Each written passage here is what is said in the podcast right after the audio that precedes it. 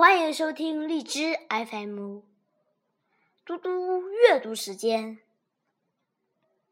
今天我要阅读的是作文《雪》。雪，去年冬天的一个早晨。妈妈一早就把我从温暖的被窝里叫醒了。她告诉我，外面下大雪了。我和妈妈全副武装的来到室外，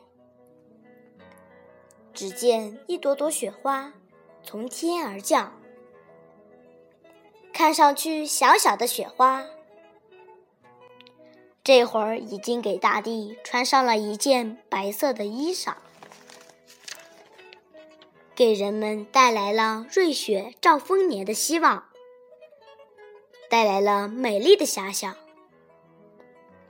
广场上，大人和小孩们正兴奋地对着雪人扔着雪球呢。